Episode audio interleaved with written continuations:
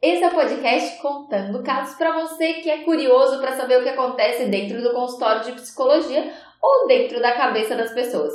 Hoje a gente vai contar um caso desse livro que eu amo, que chama A Paciente Analista Dr. André Green, uma aventura psicanalítica. É um livro escrito pela paciente e pela terapeuta. Ele é escrito pela Silvia Lobo, que é a terapeuta, e pela Cris Bassi, que é a paciente. E a gente vai começar contando do relato da paciente da Cris. Como é ela, como é a chegada à terapia. E ela fala: Havia problemas familiares sérios, o alcoolismo do meu pai, que se acentuava ao longo dos anos, a falta crônica de dinheiro, a amargura da minha mãe, muitas brigas e um ambiente constante de depressão. Ah, família tradicional da brasileira, né, galera? Apesar desse cenário familiar imutável e insolúvel, meus pais eram dedicados e amorosos comigo. Fora da família, o mundo parecia esconder perigos insuspeitados que eclodiram sem aviso. As pessoas, na maior parte das vezes, mostravam-se inacessíveis à minha compreensão. E eu me sentia desajustada, insuficiente, mal acabada, aquém dos outros que transitavam aparentemente à vontade pela vida. Tanto quanto a alma, o corpo não funcionava bem. Sofria constantes crises de enxaqueca, acompanhadas de mal-estar generalizado.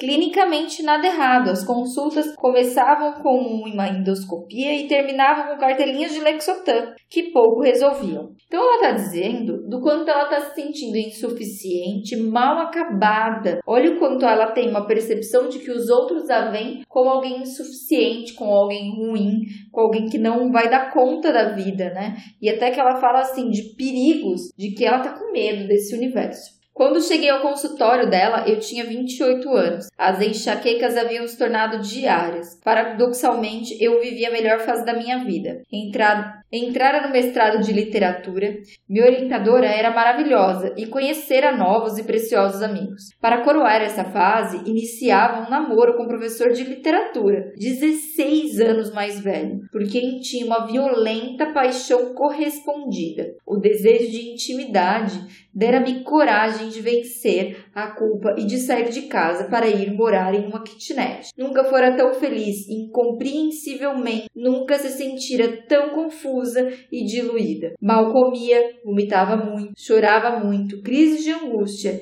e um sentimento de desamparo aprofundaram-se. Então aqui a gente está falando da coisa mais comum que a gente vê no consultório, né? Alguém que está muito mal, que não está nem um pouco legal e ela não consegue nomear o que está acontecendo. Porque a vida dela, quando ela olha para a realidade, ela fala: tá tudo bem, eu não tinha motivo para estar triste. Eu não merecia estar triste. Eu deveria estar feliz. E a pessoa se culpa porque ela não tem razão, ela não tem motivo. Por que, que eu tô vomitando, chorando e eu tô desamparada se minha vida está ótima? E aí ela desassocia isso completamente de tudo que ela havia acabado de contar, né? Do quanto ela teve uma infância difícil e muito problema em se relacionar e em se sentir bem. E aí ela continua contando. Durante uma dessas cenas terríveis de alcoolismo do pai, ele segurou-me com força pelo braço. Não me machucou, mas foi suficiente para eu decidir não voltar mais à casa dele. Continuaria dando suporte financeiro, mas à distância. Apesar do peso da decisão e do temor de suas consequências, não tinha dúvida de que era a atitude correta. Ela estava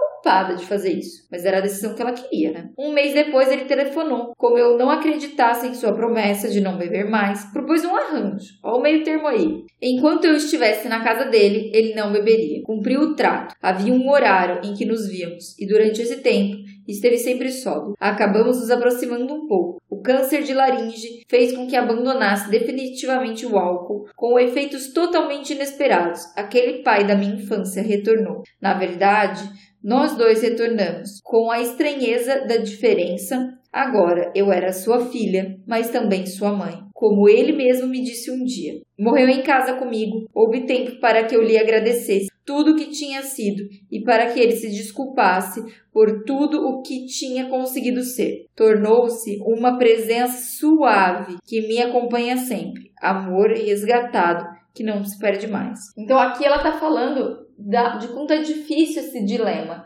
de você amar a pessoa e de você ter que cuidar dela. Para quem viu o podcast passado, de novo aquela coisa, né, do amor e ódio. Como é que eu odeio meu pai, mas ao mesmo tempo eu odeio ele bebê? E como é que eu vou lidar com o amor, com a obrigação de ter que cuidar dele e ao mesmo tempo com a culpa de tê-lo abandonado, com a culpa de não ter impedido que ele sofresse. E ela conseguiu, parece que lidar com isso pelo menos até esse momento. Conheci João Luiz no mestrado como meu professor. Quando o curso terminou, começamos a namorar. Era 16 anos mais velho, um homem brilhante que me abriu para o mundo. Mas o que me ligava tão profundamente a ele ultrapassava os adjetivos. Residia em algo cujo nome nunca encontrei e que me levou à abertura total. Até então, experimentara que os homens em relação dúbia, em parte ascendia, em parte resistia. Com ele, essa cisão foi rompida. Ele amava a psicanálise e fazia análise de forma que as minhas esquisitices não os assustavam. Seja pela diferença de idade, seja pela paixão que me levara a idealizá-lo como alguém completo, não percebi que João, como eu, tinha dificuldades emocionais que o levavam a romper sistematicamente relacionamentos amorosos. Comigo não foi diferente. Rompeu o namoro um pouco depois de eu começar a análise. Claro, né, gente? Porque que, tudo aquilo que é idealizado, a gente tá perdendo uma parte. Quando eu acho o outro incrível, maravilhoso, sensacional, um mito, a coisa mais incrível que eu já vi na minha vida, eu tô perdendo a parte real. Eu tô perdendo o acesso de ver quem ele realmente é. E é isso que ela tá falando. Ela viu o bom nele e ela não pôde ver os problemas que ela teria com ele. Namoro rompido virou uma espécie de caso sem solução. Ele não queria reatar a relação, mas não conseguia deixar de me procurar. Eu não conseguia deixar de gostar dele nem de recebê-lo quando aparecia. Continuamos nos encontrando propositalmente e acidentalmente. Anos depois acabamos decidindo morar juntos. Mas fomos surpreendidos por um câncer que levou alguns meses depois de muito padecimento. A dor pela sua morte uniu-se à raiva intensa de quem foi trapaceado. E olha quanta morte a gente está falando nesse momento. Ela conta de uma mãe odiosa, de um pai que ela também odiava, que ela parou de falar, mas que ela também amava e que morreu. E aí depois ela fala de um amante, de um namorado maravilhoso, incrível, mas que ele escondeu algo que era um problema que eles vivenciaram e que ele morreu. Então parece que tudo que ela ama, tudo que acontece na vida dela nesse momento, morre. Então ela tá toda nessa dualidade, vida e morte, amor e ódio eu preciso contar que o livro se divide em três partes, né? Da mesma forma que é o nome dele, né? A paciente, a analista e o doutor Andrew Green. Eu não vou falar, infelizmente, dele, que é um psicanalista famoso, renomado, muito mais do que a Silvia. É, só que talvez em algum momento eu pegue um caso só dele, ele é incrível. Mas como eu precisava falar de um livro de 170 páginas, eu precisava escolher o que me focar nisso. E é um caso que tem um monte de coisa, é muito rico, é, todo esse material. Então, o que eu escolhi foi deixar a parte dele de lado. E agora a gente vai falar um pouquinho do lado da analista, nesse primeiro momento. E aí, aos poucos, eu vou falando do lado de uma e da outra e eu aviso vocês quando eu mudar de quem que eu tô falando agora.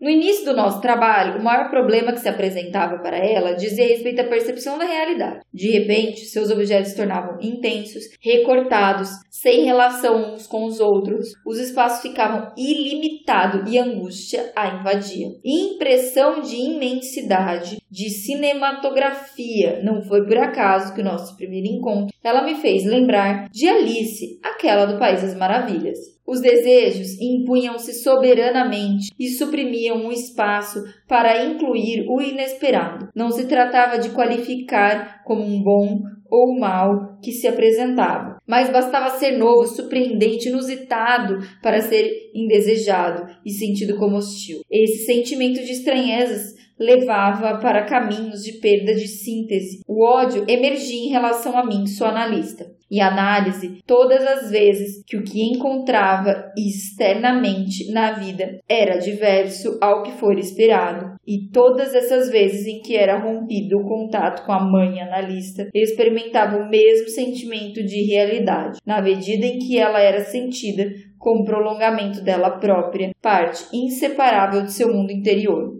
O que a desagradava ou a surpreendia aparecia como recusa da analista em satisfazer necessidades primordiais dela e lhe provocava violenta agressividade, que tinha por efeito cortar o contato afetivo. E essa impossibilidade de reconhecimento, a analista ficava aderida ao lote de coisas estranhas, provavelmente semelhante à atmosfera que fora vivida no passado. Além da agressividade, contribuía também para a perda do real, a não aceitação dos que amava como seres autônomos, aceitar a analista tendo uma vida outra fora da relação com ela, sem seu conhecimento e seu controle. Era a representação mais fiel da chamada realidade. E, de novo, não por acaso eu, analista, ante essa situação de horror e abandono em que havia arremessada, evitei por anos as férias mais longas, os feriados prolongados e faltas sem sérios motivos. Compreendi que o caminho era tentar satisfazer a intensa necessidade de alimento materno, que arremessava a um estado desesperador, sem saída, no qual ficava impedida de amar. Sem a introjeção do amor materno, o eu ficava sem energia libidinal e era invadido por forças destrutivas. O desafio era oferecer-lhe a possibilidade de sentir-se amada, a maneira mágica, com o intuito de reconciliá-la com a realidade. E aqui ela começa a explorar o como é que começou essa relação entre as duas, que era uma relação de amor e ódio toda vez que a Cris percebia que ela não conseguiria controlar a Silvia, toda vez que ela percebia que a analista tinha uma outra vida, tinha outros pensamentos e outros pacientes. Isso é uma coisa que rotineiramente perturba os pacientes, perceber que eles não são únicos e que eles podem ser pacientes odiados e que a gente pode pensar coisas deles. Isso é uma coisa que perturba muito a mente, isso é uma coisa que aparece muito aqui, muito levemente, do quanto que ela gostaria de idealizar a analista e o quanto ela gostaria que esse lugar idealizado que ela coloca analista esse ex que faleceu como algo que pudesse ser controlado. No início da análise, dizia sentir ódio de bebês, tendo ímpetos de jogá-los na lata de lixo quando os via. Os amigos mais próximos eram homossexuais. Os homens heterossexuais que se interessavam eram vistos como os inacessíveis, em relação aos quais não tinha a menor chance de ser atraente. Deste modo, qualquer movimento em direção a eles era em sentido inútil. Ana costumava afirmar que se restassem apenas ela e uma samambaia, Costumava afirmar que se restassem apenas ela e uma samambaia sobre a terra, ainda assim ela seria preterida, né? A dela não é a última bolacha do pacote. E se for a última, é a podre, né? Ninguém vai querer, nem a samambaia vai querer ela. Olha que coisa horrível. E essa se tem mostrado a grande certeza da análise desta moça. Uma grande ferida. Com o tempo, desenvolveu sua capacidade de cuidado maternal. Interessou-se por criar gato e fez com empenho. Cuidou deles quando fracos, doentes, desamparados. Os adotou, batizou um de cada vez, nome de humanos. E houve momentos em que uma tênue linha divisória entre ela e ele se rompia e ficava difícil de saber quem cuidava de quem. Tal a dependência e a necessidade de Ana desse contato. Este tipo de vínculo com exclusividade durou cerca de dois anos, tempo em que se ligou a três gatos sucessivamente. Viveu cada perda com um luto genuíno, profundamente sofrido e chorado. O primeiro gato morreu, o segundo foi roubado e o terceiro foi entregue ao veterinário após longos períodos de doença. Hoje tem um cachorro, com a expectativa de que seja possível com este animal estabelecer um vínculo mais permanente. Os cães somem mais raramente que os gatos, dizia ela. E aí aqui eles falam sobre o quanto ela fica dependente desta outra pessoa, né? E é exatamente isso que eu falo muito que é o contrário do que as pessoas entendem de dependência. Quando você sofre um grande abandono ou uma grande perda e você uma pessoa não te amou o suficiente, você não se sente suficientemente acolhido, principalmente no caso dela, onde ela tem um agravante de ela sentir que ninguém vai querer ela amar, não vai querer cuidar dela, ela se apega a qualquer coisa. Então ela se apegou a essas outras pessoas e agora ela se apega a essas outras porque ela tem muito medo de perder. Ela não sabe se ela vai ser amada novamente. Então, normalmente, os casos em que acontece essa dependência emocional acontece muito por causa disso. Não à toa é o nome do curso, né? Talvez alguém tenha pensado algo sobre isso para criar. A presença dela em análise foi constante. As faltas foram raras, quase sempre avisadas, colocou alguns amigos e amigas mais próximos que procuravam análise em contato com a analista, talvez procurando construir ali uma família onde não fosse a única filha, onde pudesse encontrar essa contingência, a legitimação de seus sonhos e angústias. A analista há muito pouco se negava. Apresentou ao longo desses quatro anos, durante os quais a conheço e com ela trabalho, algumas mudanças em relação a determinados aspectos de sua existência. Tornou-se mais capaz de incluir analista em sua subjetividade, como a pessoa diversa dela, outra, e de aceitar, assim, as diferenças com menos ódio. O mundo interno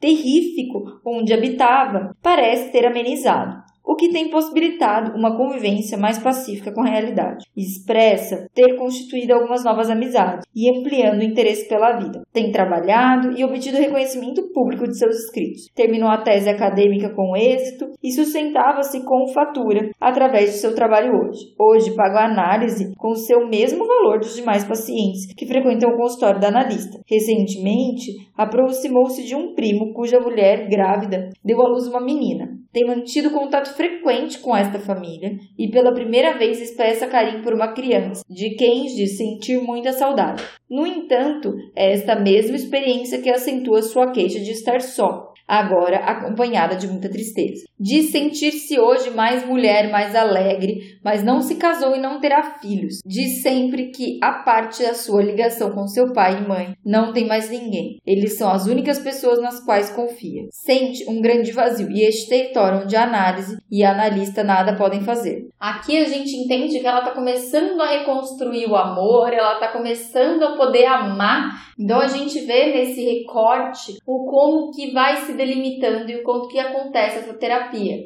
entre a relação dessas duas. E agora eu vou dar um salto de tempo muito grande, vocês vão entender o porquê. E é o motivo do porquê eu escolhi falar desse caso, que é esse final, a gente vai se ater muito mais a ele. Então agora a gente continua com a fala da analista. Contudo, com ela restaram um sentimento de algo inconcluso, como se eu tivesse sido cúmplice de um término de análise, sem que a se sentisse fortalecido o suficiente para dar conta da vida sozinha. Com a morte da mãe, depois do pai, e a condição de filha única por vezes dizia-se ser eu, sua analista, a família que lhe restara. Por entender profundamente o significado dessas palavras, sentia-me responsável pelo trabalho que desenvolvera e pelos sentimentos de confiança e dependência que lhe possibilitara o desenvolvimento. E apesar de nossa separação ter sido uma imposição dela, restara em mim, quase imperceptível, um sentimento inquieto de risco, de perigo que pudesse vir a ocorrer. Olhava para essa movimentação interna procurando entendê-la. Talvez com restos contratransferenciais, como analista sabia que esse sentimento lhe pertenciam, cabendo a mim elaborá-lo. Portanto, impunha-se eticamente que ela ficasse preservada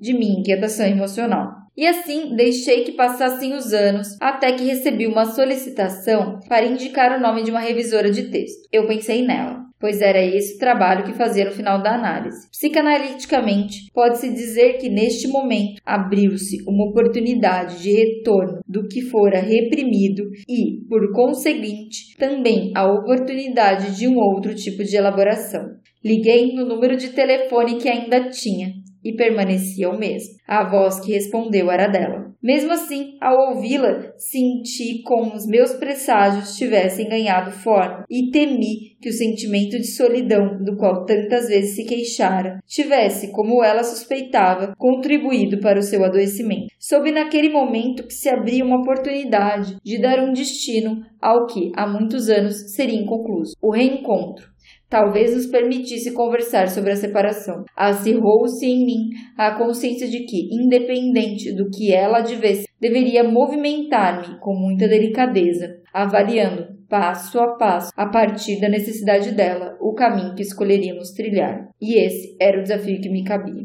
E entendi profundamente o que Green certa vez escrevera. O que é psicanálise na vida de um psicanalista? Uma transferência de privacidade. Ser analista, ser objeto de transferência para outra pessoa, é, por sua vez, aceitar transferir parte da sua vida privada para outro reencontro. Às vezes, apenas encontre sua própria vida privada. Certa paciente diz-me um dia que para exercer minha profissão era preciso ser infiel àqueles que eu amava, já que me permitiria viver uma relação tão profundamente íntima com outras pessoas que não eles. A interpretação de transferência me respondeu a essas palavras. Não esgota toda a verdade que elas encerram. A função dos escritos psicanalíticos é, por conseguinte, sempre um tanto indiscreta, pois revela-as a estranhos, mesmo que estes estranhos sejam colegas, momentos de intimidade sem testemunhas. O amor, o ódio de que fomos objetos e intensas trocas realizadas são espalhadas aos quatro ventos, em proveito de quem? E hoje vocês, os estranhos, entrando nessa relação tão profunda. Então aqui a gente tem um choque muito louco, em que anos depois a analista pega o telefone e liga para a paciente para contratar ela. E aí a gente tem um choque em que ela pensa, tá, mas a gente tinha terminado a análise, é uma análise que terminou meio mais ou menos, eu não sabia se era o meu desejo, se era dela, e eu tava em dúvida, eu tava questionando tudo isso. Lembrei naquele momento de súbito da surpresa da minha própria analista, quando, em um encontro que ela também se dera anos após o término da análise, eu, na espontaneidade de um relato casual, explicitei a profundidade da minha ligação para ela. Perplexa, constatei que seu amor por mim, ela o sabia e o demonstrara em uma longa convivência analítica, o que me fora vital. Contudo, meu amor por ela, igualmente imprescindível no seu desenvolvimento emocional, precisara ficar em uma espécie de neblina, mal reconhecido, ainda que tão claramente revelado ao longo de minha análise. E aí, depois de um relato de amor da analista pela sua paciente, vamos voltar, vamos ver o que a paciente achou dessa ligação. Aconteceu um dia, minha ex-analista ultrapassou a fronteira invisível e sólida das conformidades. E eu ouvi sua voz ao telefone. Uma pessoa precisava dos meus serviços de edição, estaria interessada. E depois um convite para visitá-la. No dia do nosso reencontro, entrei na sala na espera de um pouco de um labrador de bombeiros cheirando tudo para ver o que reencontro suscitava dentro de mim. Para minha alegria, a sala continuava igual, igualmente aconchegante, nenhuma mudança. As mesmas cores, o abajur, alguns livros, sobre a mesinha onde um pequeno aparelho de som tocava baixinho, os mesmos quadros, o mesmo cheiro como antes. Afundei no sofazinho, absolutamente protegida do mal e como sempre, dei aquele suspiro satisfeito, definitivo de cachorro que se arrumou no tapete. Enquanto aproveitava antigas sensações, esperava que ela surgisse com o sorriso que eu, sabia iria retribuir com o mesmo afeto. Como de fato aconteceu. Surgiu sorrindo como costumava fazer e acredite quem quiser, exatamente igual a nove anos. Exatamente a mesma coisa. Entramos lá dentro, também nada mudaram. Fomos aos poucos nos atualizando quando contei que tiveram câncer de mama. Perguntou-me por que eu não tinha procurado. Antes de poder responder, disse muito agradecida. Ah, você temia que eu não fosse aguentar. Eu fiquei surpresa, jamais poderia passar pela minha cabeça que minha doença pudesse lhe causar esse impacto. Ouvi dela que não precisaríamos nos afastar. Podíamos nos encontrar com regularidade, que ainda sabíamos, mas descobriríamos. Aquela proposta foi um estrondo, mais ou menos uma montanha russa de Maomé indo ao encontro dele. Senti o chão faltar, como acontece quando se ganha exatamente o que lhe deseja. Nos encontros que se sucederam, acabei pedindo-lhe que escrevêssemos a história da minha análise. E assim foi que, aos 51 anos, vivi um raro privilégio. Nove anos após o término de 18 anos de análise, 27 anos depois do seu início, são muitos anos mesmo, iniciei o registro do meu tratamento, em companhia de minha agora ex-analista. Cara, serião, me diz, se esse não é um livro especial. Eu vou até ler de novo, porque isso é muito especial. Assim foi que aos 51 anos vivi um raro privilégio. Nove anos após o término de 18 anos de análise, 18 anos de análise, 27 anos depois do seu início iniciei o registro do meu tratamento. Não, sério, incrível, incrível. Isso, isso aqui é incrível. E aí, vamos ao que todos vocês devem estar sassaricando para saber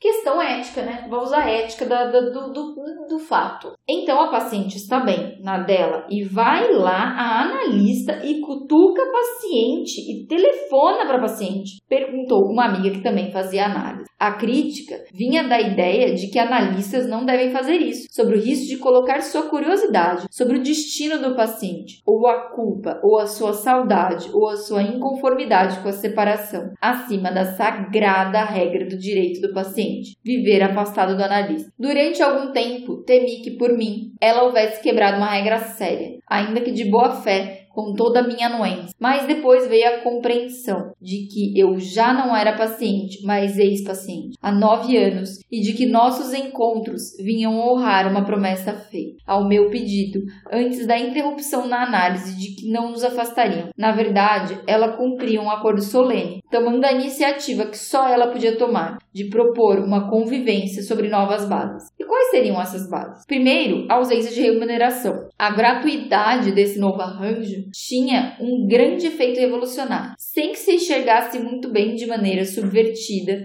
nossa antiga relação, mas sabia que seria preciso lidar com a comoção bastante desagregadora provocada pela constatação de seu afeto. Fiquei tão abobalhada que ela chegou a pensar que estava sendo invasiva, e foi preciso explicar-lhe que meu silêncio reservado não vinha a ela constranger-me a situação esquerda, mas do desconcerto de receber um presente tão grande. Segundo, precisaria sair do lugar até então estabelecido. Arrumar-me de coragem para inventar uma nova relação com ela, para conhecer a analista, sem os véus protetores da análise, para suportar o temor da inveja pelos seus bens físicos e afetivos, para sair do, do protegido lugar de paciente. Mas se havia tantas dúvidas e temores, havia uma certeza enorme, valia a pena, ainda que isso implicasse em retomar as causas da nossa separação. Então tá, aqui a gente tem um primeiro julgamento dizendo assim, nossa, essa analista errou, ela não podia ter rompido com isso e falado com essa paciente. E aí é muito legal, porque a gente começa a ver que essa relação do analista social, que a gente olha como essa pessoa que a gente vê Freud, né, alguém que teoricamente porque não é real, mas com a visão social, é que se fosse uma pessoa super neutra, que em momento nenhum fala sua, sua própria vida, em que nenhum momento quebra barreiras. A gente vê aquele analista tradicional em que o paciente entra por uma porta e sai pela outra para não ver os pacientes lá fora, as coisas mais impessoais possíveis. E a gente está vendo aqui uma analista real e pessoal que pega o telefone e liga. E aí se quebra toda a estrutura, tudo que as pessoas pensam sobre o que é um analista e aí é muito legal porque ela fala que elas tinham esse pacto e que nunca foi realizado. Ela tem essa coragem. Porque as pessoas não sabem como é que a gente vai olhar para isso. Porque na verdade ela não é mais analista, né? Ela já não se vê há quase 10 anos, né? 9 anos. Então é uma outra relação, não é aquela mesma, né? Não é uma continuidade.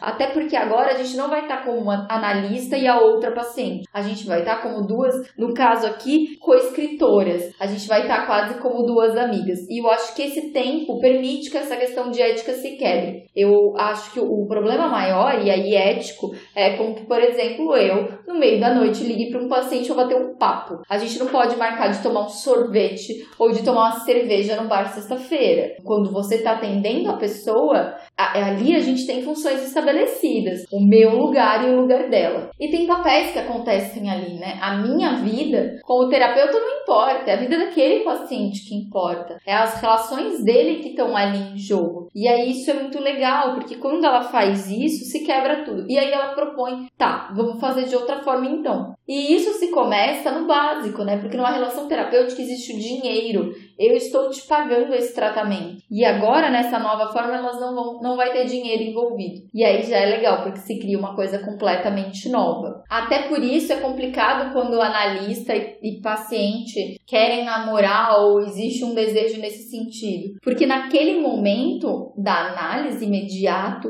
um tem o poder, que é aquele que sabe tudo sobre o outro, que tem o poder de vê além do que ele escolheu mostrar. Que quando a gente está num date, quando a gente está num encontro, eu escolho o que o outro vai ver. Eu escolho qual faciminha eu vou contar. E por isso que esses encontros, enquanto analíticos, eles não podem se tornar fora do set, eles não podem ir além desta relação, porque isso é uma relação que tá fora, né? Tá. É uma relação que, além de contra a ética, do caso de um psicólogo, de um psiquiatra, ela não é legal, ela não é genuína, ela não é saudável, porque os dois não estão em pé de igualdade. Mas aqui o que elas propõem é estarem em pé de igualdade. E vamos à visão da analista sobre isso.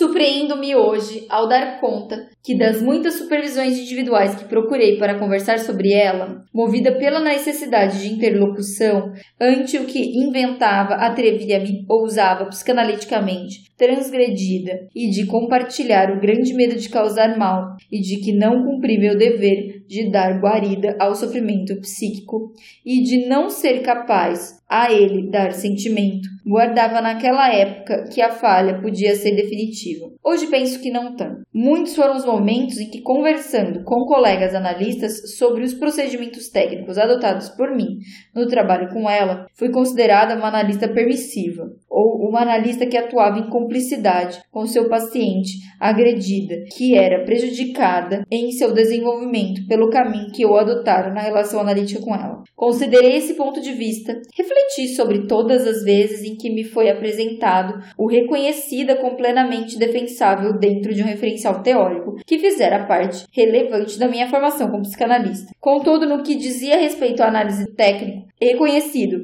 em função do qual a isenção, distanciamento do analista, a ênfase nas interpretações transferenciais e a explicitação das projeções e identificações projetivas vividas pela paciente parecia-me prematuro. Talvez viéssemos mais à frente nos beneficiar dele, assentado em teorias já testadas e que nos ofereciam um território mais seguro no qual. E ela continua: Desconfiei a princípio da apreensão que tinha essa mudança, como tendo ocorrido de modo de um deslizamento gradual e suave. Procurei indícios de desmentido, continuou à medida que provocava esses sinais de ruptura, que refletia sobre nossos caminhos sempre acabava desbocando na ideia inicial. Para mim, não houve constrangimento, não houve encenação, não houve ruptura, houve aprendizado, uma adaptação, um novo arranjo de troca de interlocução na nossa convivência. E aqui vai a frase mais linda, maravilhosa, sensível e que diz muito do que eu acho desse papel do terapeuta,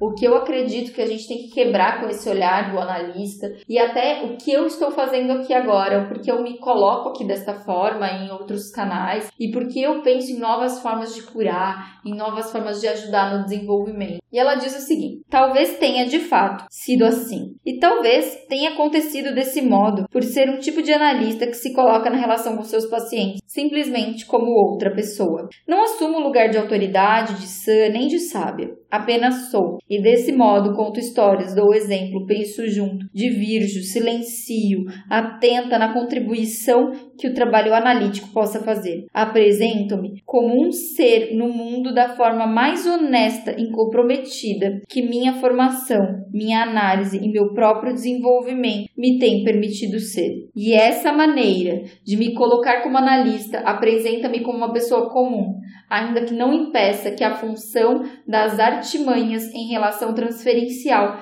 me seja atribuído certo glamour e me torne, por vezes, suporte de fantasias e idealizações, que no decorrer da análise se modificam, se deslocam, se refazem. Essa pode ser a razão pela qual, após longos anos de tempo de separação, aceitei sem hesitar estar com ela em uma relação de amizade e parceria, não analítica, fora do set conhecido. Apenas aproximei-me dela, consciente da profunda necessidade de viver essa experiência com delicadeza. Eu não sei vocês, mas eu termino de ler esse caso. Claro que se vocês verem, se vocês perceberem, eu fui e voltei várias vezes, eu falei de vários trechos, claro que de tantas páginas eu consegui só dar uma brechinha disso, desse amor que tem esse livro. E para mim ele é muito importante por duas coisas. Primeiro que a gente fala de uma trajetória de uma pessoa que sentia que não merecia amor e de que não sabia amar que não sabia, não estava conseguindo conviver com as pessoas. E o crescimento dela, podendo cuidar de animais, podendo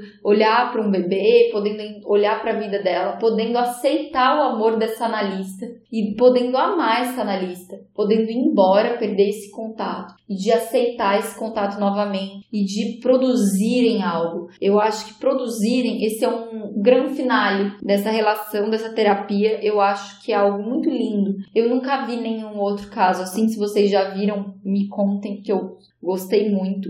E outra coisa muito linda que me toca particularmente é o olhar da analista, porque talvez vocês não saibam, talvez vocês não pensem nisso, mas estar nesse lugar de saber, de autoridade, de ter que saber tudo, de falar sobre tudo, de entender tudo da mente do outro, é muito difícil, é muito sofrido porque você não é, você não sabe. Às vezes a sua vida tem problema, às vezes você tá num dia horrível e você tem que estar tá lá e você tem que vestir uma carapuça. Isso é horrível, é, é sofrido as pessoas te fazerem perguntas sobre um caso que você não atende, que você não sabe. E é muito legal quando ela desconstrói, ela tira toda essa roupa desse analista que precisa ser o certo, o, o duro, o rígido. É, eu não ia contar essa história, eu ia contar uma outra. Talvez eu conte as duas. Eu vou contar as duas. Pronto, decidi. É, teve uma vez que eu fui num congresso em São Paulo do Ciro Libanês, aquela riqueza, né, gente? Pelo amor de Deus, ô oh, riqueza, aquela coisa linda. E ali subiam terapeutas e choravam, aqueles psicólogos, gente, ricos, lindos, chorando desesperadamente, contando, porque eram é, pacientes que haviam morrido, eram sobre casos terminais. A gente estava falando ali sobre. Eles estavam chorando ali por perda de pacientes, porque era um congresso que falava sobre isso, sobre cuidados nesses momentos. E eu pude ver ali pessoas bem-sucedidas mostrando a sua fragilidade, que é o contrário do que a gente vê e espera dessas pessoas, né?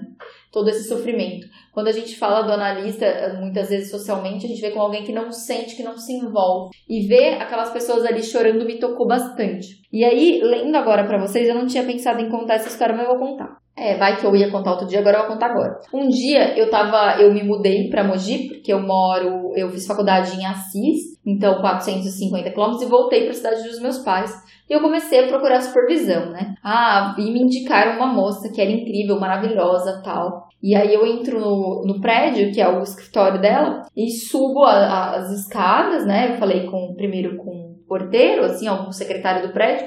Depois eu subi falei com o secretário dela e eu não era paciente, né? Eu sentei numa sala de espera, esperei. E aí ele me chamou para eu entrar numa outra sala de espera, que era, sério, era um negócio assim, era minúsculo, assim. Sei lá se dava pra erguer os dois braços, acho que não. Era uma coisa muito pequenininha. E eu tinha que sentar ali, era um lugar meio escondidinho, assim, tinha uma musiquinha. E aí, assim, coisa de um minuto depois ela me chamou e eu entrei no consultório dela, que era gigantesco, uma sala enorme, branca, branca, assim, limpa. E aí a, a cadeira dela era lá e a do paciente, né, que era onde eu sentei, era do outro lado da sala, era muito distante. E aí eu sentei ali, né, meio acuada com aquela situação, eu não tinha entendido muito bem tudo que estava acontecendo. E aí eu começo a falar para ela qual que era a minha intenção com a supervisão, tudo que eu já tinha aprendido, tudo que eu já tinha lido e tal. E aí ela me pedia para eu fazer um relato da mesma forma que eu fazia na faculdade e tal, não sei o quê. E aí ela me fala dos valores e começa a falar sobre tudo. Bom, enfim, eu acabei que não fiz supervisão com ela e eu acho que essa relação tão distante, tão impessoal e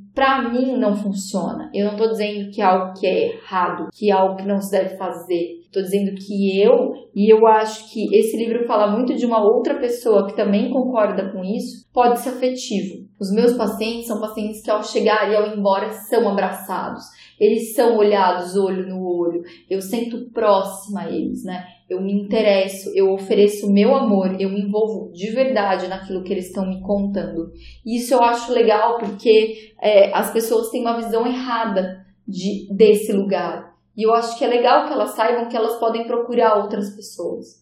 Que talvez se você queira alguém que fale mais, você vai encontrar. Se você quer encontrar alguém que fale menos, se você quer encontrar algo mais impessoal ou algo mais pessoal, de que todas essas abordagens são possíveis e que são funcionais e que a gente não precisa se ater a algo tão reto e direto, até porque agora a gente está na era da internet, as pessoas atendem hoje online, a gente tem outras formas de fazer esse setting, acontecer. E é por isso que eu queria contar essa história para vocês. Eu acho que ela é muito linda. É, eu gostaria que vocês comentassem, que vocês me dissessem. Vocês podem falar comigo no inbox do Instagram ou pelo Facebook, o que vocês acharem mais fácil para a gente poder debater. Se você está vendo no YouTube, você pode comentar aqui, porque nas outras redes de podcast isso fica mais difícil. Mas eu quero saber a opinião de vocês, se vocês tiveram alguma dúvida, alguma opinião. Semana que vem a gente vai falar dele. Freud, olha aqui, estamos com essa coleção maravilhosa. E a gente vai falar do Homem dos Lobos. Esse é um texto muito famoso dele, é um caso muito polêmico, muito, muito legal. E eu quero que vocês gostem, que a gente possa falar mais sobre isso de uma forma mais leve e mais interessante para vocês. E é isso. Tchau!